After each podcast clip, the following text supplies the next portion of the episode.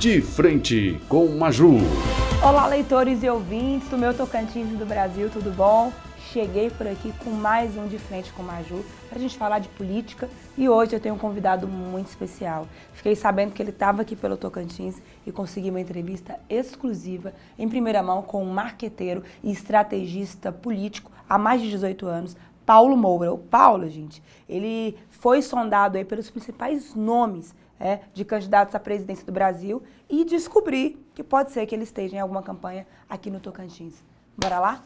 Paulo, bem-vindo aqui de frente comigo. Maju, prazer, bom dia a toda a sua audiência, um prazer. Eu não poderia vir aqui ao Tocantins e não atender o seu convite. Eu tenho muito carinho, muito respeito pelo trabalho que você vem desenvolvendo aqui no Estado. Estou à sua disposição, de frente Obrigada, a frente Paulo. com você. Tio Paulo perdeu o voo, o voo dele foi que teve um problema, chegou de madrugada e está aqui, Paulo. Obrigada, hein? Primeira pergunta que eu quero te fazer, são 18 anos de experiência nessa área de estrategista político e você hoje circula ali na cúpula nacional dos, dos principais nomes da presidência e quero saber como é que você chegou, como é que você, da onde você saiu e como que você chegou nessa expressão nacional na área de, de estratégia política no Brasil. Bom, Maju, eu sou natural de Pernambuco, né, do Nordeste do Brasil, e logo cedo já tinha esse desejo de trabalhar na área do marketing político.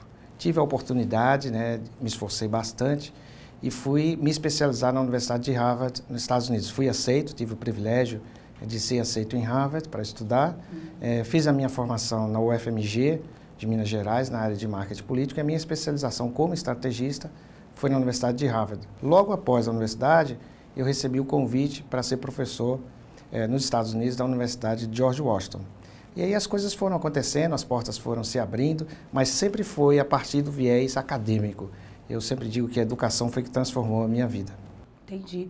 E você, esse ano já esteve com o presidente Bolsonaro, com os presidenciáveis. Vai estar em alguma campanha esse ano? Então, não, eu não vou estar. Eu tinha optado desde o início que eu não faria parte de nenhuma campanha nacional, porque a campanha nacional, Major, para explicar para você para os seus ouvintes, ela tem uma tendência muito forte a associar o marqueteiro, o estrategista, ao candidato que você vai estar trabalhando. E no nosso caso, a gente tem, a gente gosta de circular por todos os partidos. Então a gente não trabalha especificamente para nenhum partido politicamente é, ideológico. A gente trabalha tanto para candidatos da esquerda, da direita, do centro. Para nós não é a posição ideológica, mas sim o candidato. E aí a gente tinha optado realmente desde o ano passado é, que eu não iria atuar. Mas é inegável que os presidenciáveis gostam, e é um processo natural de fazer consulta sobre cenário político, sobre estratégia, e foi isso que aconteceu no caso do presidente, do atual presidente da República.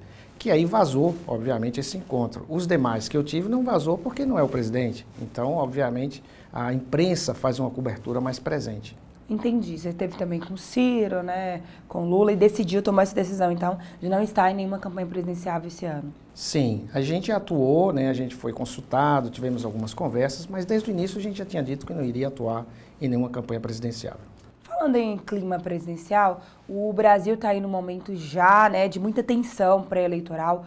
Paulo, como é que você tem visto essa polarização Lula-Bolsonaro, essa terceira via? Qual a sua análise? Bom, então, é, não existe. É importante a gente explicar para o seu eleitorado que terceira via não é terceiro colocado em, em, intenção de voto, ok? Então, de fato, no Brasil não conseguiu ainda ser construída uma terceira via. A terceira via surge a partir de um conteúdo, de uma proposta de trabalho alternativa aos cargos que já estão postos. Uhum. Que nesse caso, o atual presidente, naturalmente, já é um candidato. E o, o da oposição, que é o ex-presidente Lula, tem um recall muito grande. Então ficou polarizado. E esses extremos, eles se retroalimentam no debate. Então você aí quase que anulou a possibilidade de uma terceira via e eu, particularmente, não acredito que ainda haja tempo para ter uma terceira via. O clima, o embate já está muito forte. Você, como estrategista, é, prevê aí ou analisa que teremos uma eleição muito difícil, uma tensão, assim, é, com nível de agressividade nas redes tal muito grande? Sim, eu acho inclusive que os profissionais que estão envolvidos diretamente nesses projetos não deveriam se deixar contaminar por esse clima. Né? É, há um clima ali passional da militância do candidato, da equipe do candidato, Tudo isso é mais que natural que haja um, um envolvimento emocional. Mas os profissionais que trabalham com isso não deveriam se deixar contaminar. Esse clima de ódio, né, isso é muito ruim para a democracia. Esse embate, esse enfrentamento deveria ser de ideias, uhum. deveria ser de propostas. Né, e não apenas de um contra o outro, mas sim o que é que um pensa, o que é que um tem para oferecer ao país em termos de soluções práticas. Porque no fundo, no fundo, a grande maioria da população vive uma outra agenda. Ela vive a agenda do desemprego. Ela vive a agenda da, de não conseguir de trocar o gás pelo feijão, né? do desemprego, da violência urbana, da saúde precária. Então ela vive uma outra agenda desconecta desse, dessa agenda que está sendo colocada aí para a sociedade. O que eu acho que do ponto de vista prático e para a própria democracia é muito ruim. O certo é que houvesse um, um debate de propostas, de ideias, e as pessoas que trabalham com isso, envolvidas diretamente, deveriam orientar os seus candidatos, na minha opinião, teria muito mais chance de êxito se eles colocassem esse tipo de abordagem e não somente o enfrentamento raivoso né, e pouco inteligente. Entendi. É, Paulo, você há alguns meses, aliás, desde o ano passado já tem andado pelo Tocantins, analisou pesquisas, fez análise de cenário, não é isso? Você já esteve até na pré-campanha de um pré-candidato do Mourão. Você não está na pré-campanha do Mourão, não, tá? Não. A gente fez um trabalho para ele, é, a convite né, do, do Partido dos Trabalhadores, que era, um, que era um trabalho de posicionamento dele enquanto pré-candidato. Uhum. Esse foi um contrato que foi é, executado é, satisfatoriamente, a gente encerrou aquele ciclo e aí logo depois é, a gente é, foi cuidar de outros projetos e agora novamente fomos convidados a retornar aqui, é isso que a gente está fazendo. Entendi. Vamos falar sobre o Tocantins. O Tocantins é, tem governador Vanderlei Barbosa, assumiu interinamente por causa da renúncia do Calesse, pré-candidato à reeleição natural, né, foi efetivado há alguns meses. É, tem Ronaldo Dimas, ex-prefeito de Araguaína, que vem aí até o momento com o apoio do grande líder, senador Eduardo Gomes, que é considerado hoje né, muito decisivo em campanhas eleitorais. Temos o Paulo Mourão, que vem trazendo essa, muito essa figura do Lula, colando a imagem dele no Lula. Temos também aí o empresário Osiris Damaso, que diz que está predestinado a governar o Tocantins, tem, tem falado muito em questão de, de é, ser empresário, puxando essa pauta. Temos esses quatro nomes no momento. Laurez também está com o nome colocado, mas a gente sente que ele está isolado e tal. Como é que você está analisando essa eleição desse ano no Tocantins com esses nomes colocados até agora, na disputa ao governo? Então, eu acho que a gente tem ainda uma, um pleito que ainda não dá para a gente definir. Se a gente observar as pesquisas de intenção de voto, elas dão uma radiografia muito do momento, mas que não é necessariamente suficiente para você definir quem fosse. Uhum. Se fosse assim, a gente não precisava de campanha. A campanha serve para quê? A campanha serve para mudar exatamente os dados que estão registrados na pesquisa. Então, eu acho que, primeiro, discutir um pouquinho sobre intenção de voto, pesquisa de intenção de voto. Isso não é somente o termômetro, o parâmetro para decisão. Tem uma pergunta clássica que muitos institutos de pesquisa estão negligenciando é: você já tem candidato? Se a eleição fosse hoje, você já tem candidato ao governo?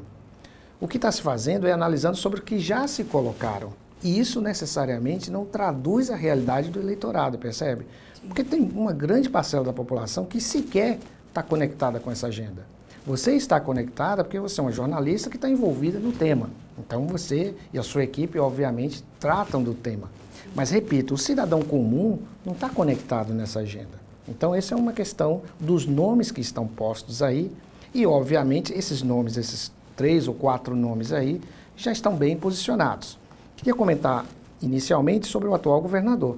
Né? O atual governador é, herdou o cargo, né, assumiu o cargo a partir do afastamento do então Carles, governador, e que tem tentado colocar ali a sua marca como um governador que está entregando obras, que está fazendo resultado. Né? Então ele, ele sinaliza ter um cuidado muito grande com a austeridade, né, fazendo um contraponto ao seu ex-governador. Então ele procura ali, tem procurado para nós, na nossa visão, se posicionar com dois elementos. Um, a questão da austeridade, do combate à corrupção, da seriedade com a coisa pública, e a outra com entrega. Né? Esse é o posicionamento dele, porque como ele está no cargo, ele vai ser avaliado, é análise de performance. ok? Então ele tem dois parâmetros ali. Ele tem o que fez e a expectativa. Então ele tem a seu favor esses dois elementos. Para o que fez, ele tem que entregar, porque se ele não entregar obras, a população vai avaliar ele como? Só com expectativa? Isso é um ponto.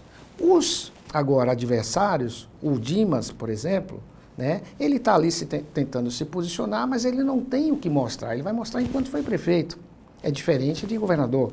Então ele trabalha muito mais com a expectativa do que com a realidade. Então esse é um ponto. O é, ex-deputado Paulo Mourão tem procurado se posicionar, e acho que isso está bem construído, como candidato da esquerda, né? com uma pauta da esquerda, é, com temas pertinentes à esquerda, e tentando associar sua imagem ao ex-presidente Lula, porque isso obviamente traz para ele, pelo menos ele tem a expectativa, de que traga para ele uma aprovação. Então, eu, na minha visão, Major, eu acho que a gente tem aí mais ou menos esses três players tentando ali conquistar o coração do eleitor. Eu acho que isso é, é o que a gente tem aí de cenário pela frente e naturalmente, naturalmente, todo candidato que está no poder, ele já surge com um certo favoritismo. Mas isso não quer dizer que é um jogo já ganho, tá? Tem muita coisa para fazer pela frente. Inclusive, tem pesquisas registradas que saiu do Big Data, por exemplo, que mostrou um cenário aí do Timas um pouco na frente e tal. É, foi divulgado há duas semanas aí. Paulo, você falou do Vanderlei. Você acha que na mente do eleitor está é, tá descolada essa imagem dele do Carles? Eu acho que ele tem um desafio grande. Ele tem um, um, como eu te falei no início, ele tem um desafio que é de ter a sua própria marca, né? E, e eu percebo é, nas suas movimentações, né, até onde é público, obviamente, né, eu não tenho acesso é, interno, é, mas até onde eu percebo ali as movimentações, ele tem tentado construir a sua marca. Né? Qual é a marca dele? É a austeridade com a coisa pública, com o dinheiro público e entregando resultados. Então, essas são as duas coisas. E que eu acho que aí a comunicação dele tem esse grande desafio. É lógico que os adversários vão cada vez mais na, no processo de desconstrução, associá-lo ao antigo governador. Né? E ele, obviamente, vai ter ali que se defender e criar vacinas para isso. Sim, o Dimas, por exemplo, ele está batendo muito na questão de gestão planejada e usando como grande case a gestão dele de Araguaína, claro. Ele foi considerado um dos, um dos melhores prefeitos, isso é inegável, né? até quem não é aliado dele sabe, ele fez uma gestão boa e ele está tá vindo com esse recall aí de Araguaína e andando o estado, mostrando, mostrando as estradas, os problemas. Então hoje o Dimas ele está bem firme nessa, nessa pegada da oposição mesmo, nesse discurso de ter um projeto planejado, que ele é engenheiro, o chapéuzinho e tal. Ele já, tá, e, e ele é o que está nessa campanha mais pré-campanha mais acelerada, na minha opinião. Ele está num ritmo mais intenso de pré-campanha, enquanto que o Palácio segue ali nas, mais nas ações de governo, ainda não entrou mais com a parte política ainda, né? Essa é a minha, minha análise que eu vejo. E o Mourão está trabalhando essa questão da associação da imagem dele com Lula, que é a minha próxima pergunta. É, você, na sua opinião, qual vai ser o peso da eleição nacional para o cenário aqui no Tocantins? Eu acho que todos os estados onde tenham candidatos é, legitimamente ligados aos dois candidatos presidenciáveis, eles vão querer trazer esse contexto para o Estado, uhum. tá certo? É, é, natural que no caso aí do ex-deputado Paulo Mourão, ele vai, ele vai querer trazer essa parte da nacionalização para a sua campanha. Não quer dizer que isso vai emplacar, ok? Mas o que a gente pode, é, dentro da sua análise, que para mim foi muito lúcida, né, é que tem ali um desafio muito grande na comunicação. Vai ser uma campanha muito acirrada. É. Eu acho que quem vai trabalhar com a comunicação, quem traba vai trabalhar com marketing, vai ter grandes desafios.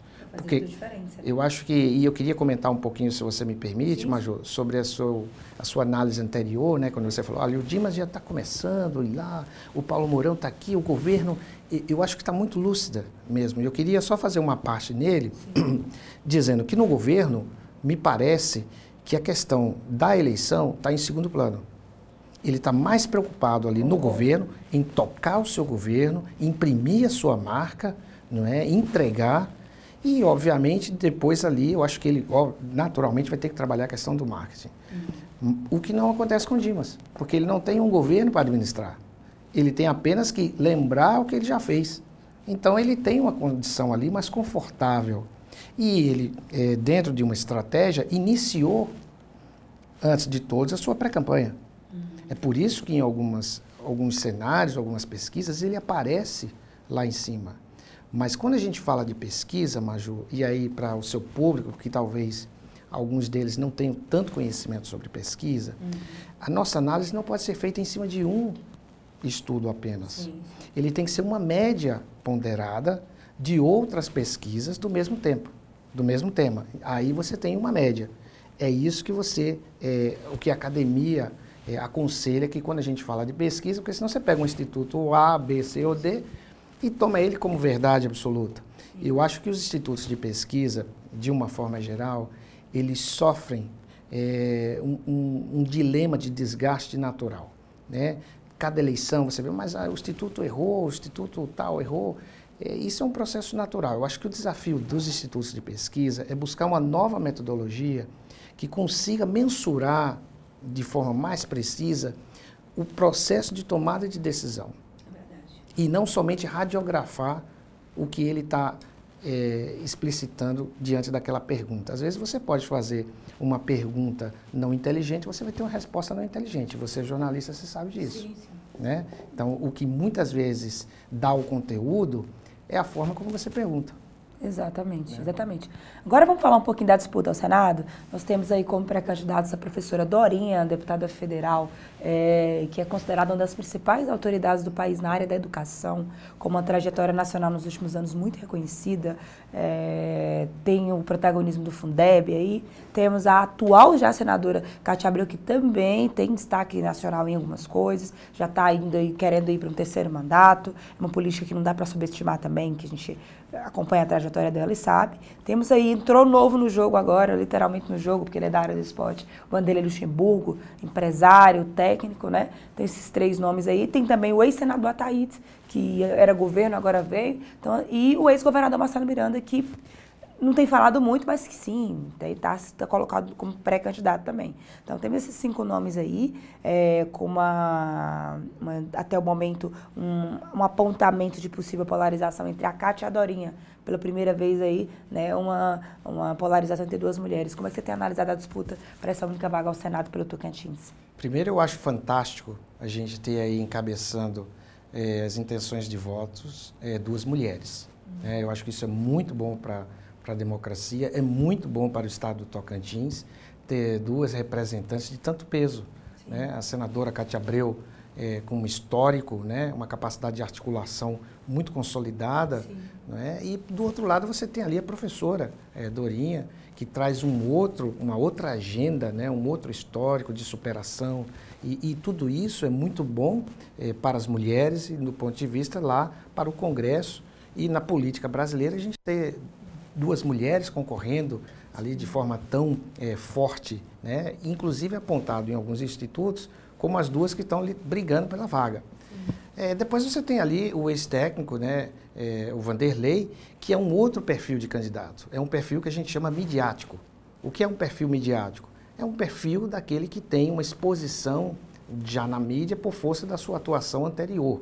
Aí você tem caso do ex-jogador Romário, hoje senador, né? Você tem outros candidatos que aí são artistas, né? você tem jogadores de futebol, é, jogadores de voleibol. Então, são, são que a gente chama é, candidatos midiáticos. Uhum.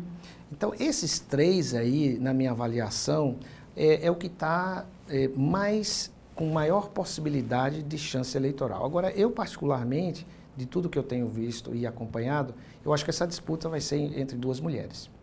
É isso aí, grande disputa do Senado. Tá certo, Paulo, bacana o papo. Uma, uma última perguntinha aqui pra gente encerrando. E aí, você estará em alguma campanha aqui no Tocantins, enfim, ou não? Fiquei descobrindo os bastidores que você está conversando aí com algum grupo. Não precisa dizer o grupo se você quiser, mas há a chance de você estar atuando como marqueteiro de alguma das campanhas majoritárias aqui no Estado? Olha, Maju, é, eu me comprometo com você uma coisa. É, eu quero dar para você em primeira mão, eu vou dar um spoiler para você assim que isso for definido. Beleza, tranquilo. Paulo, muito obrigada.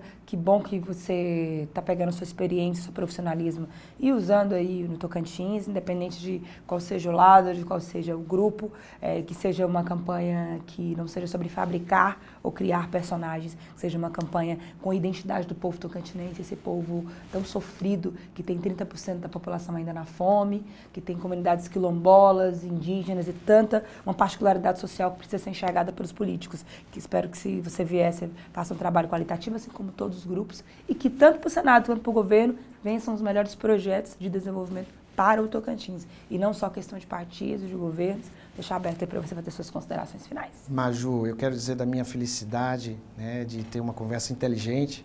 É, para mim é sempre um prazer, é desafiador.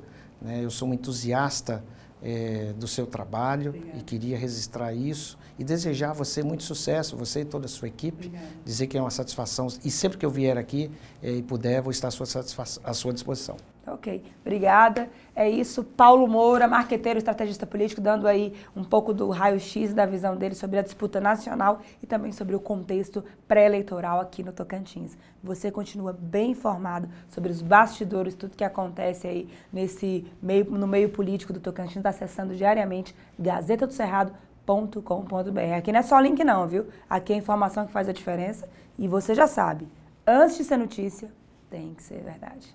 Até a próxima, gente. Abraço.